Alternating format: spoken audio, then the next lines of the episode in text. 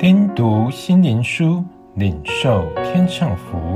穆安德烈秘诀系列：圣灵启示的秘诀。第二十九日，爱他。耶稣既然爱世间属自己的人，就爱他们到底。约翰福音十三章一节。这句话是记载耶稣在往客西马尼园之前。曾对门徒讲出一段圣洁而极具深度的演讲。约翰福音十三章至十七章开始的一句话，把主彰显在十字架上的大爱完全显示出来。他开始说出新命令：你们要彼此相爱。十三章三十四节，接着又说：你们若爱我，就必遵守我的命令。爱我的，必蒙我父爱他，我也要爱他。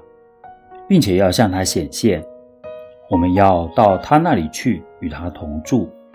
十四章十五、二十一、二十三节，新生命就是在基督耶稣里属天的生命，是要彰显神在基督里的爱。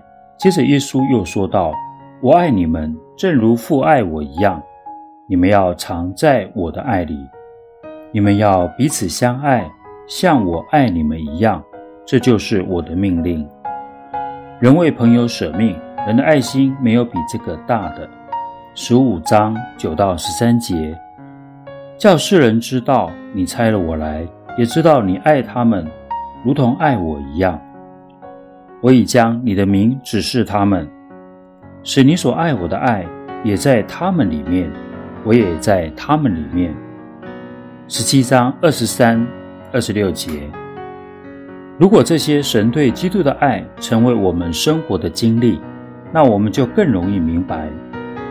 然而在此，将父神对圣子耶稣的爱放在我们心中，假如主耶稣亲自向我们显现，必是带着爱心。我们每天享受他的同在，必是在他与我们之间有永远相爱的关系。这种爱扎根在相信主耶稣。进入我们的心，并向主耶稣表明我们顺服爱人的命令。我们看到初代教会是如何失落起初的爱心，但其他活动仍能照常进行。启示录二章二到四节。只有在圣洁的空气中，才能明了基督内住活泼的爱，也因这具有深度的大爱，才能解释基督。我永远与你们同在的应许。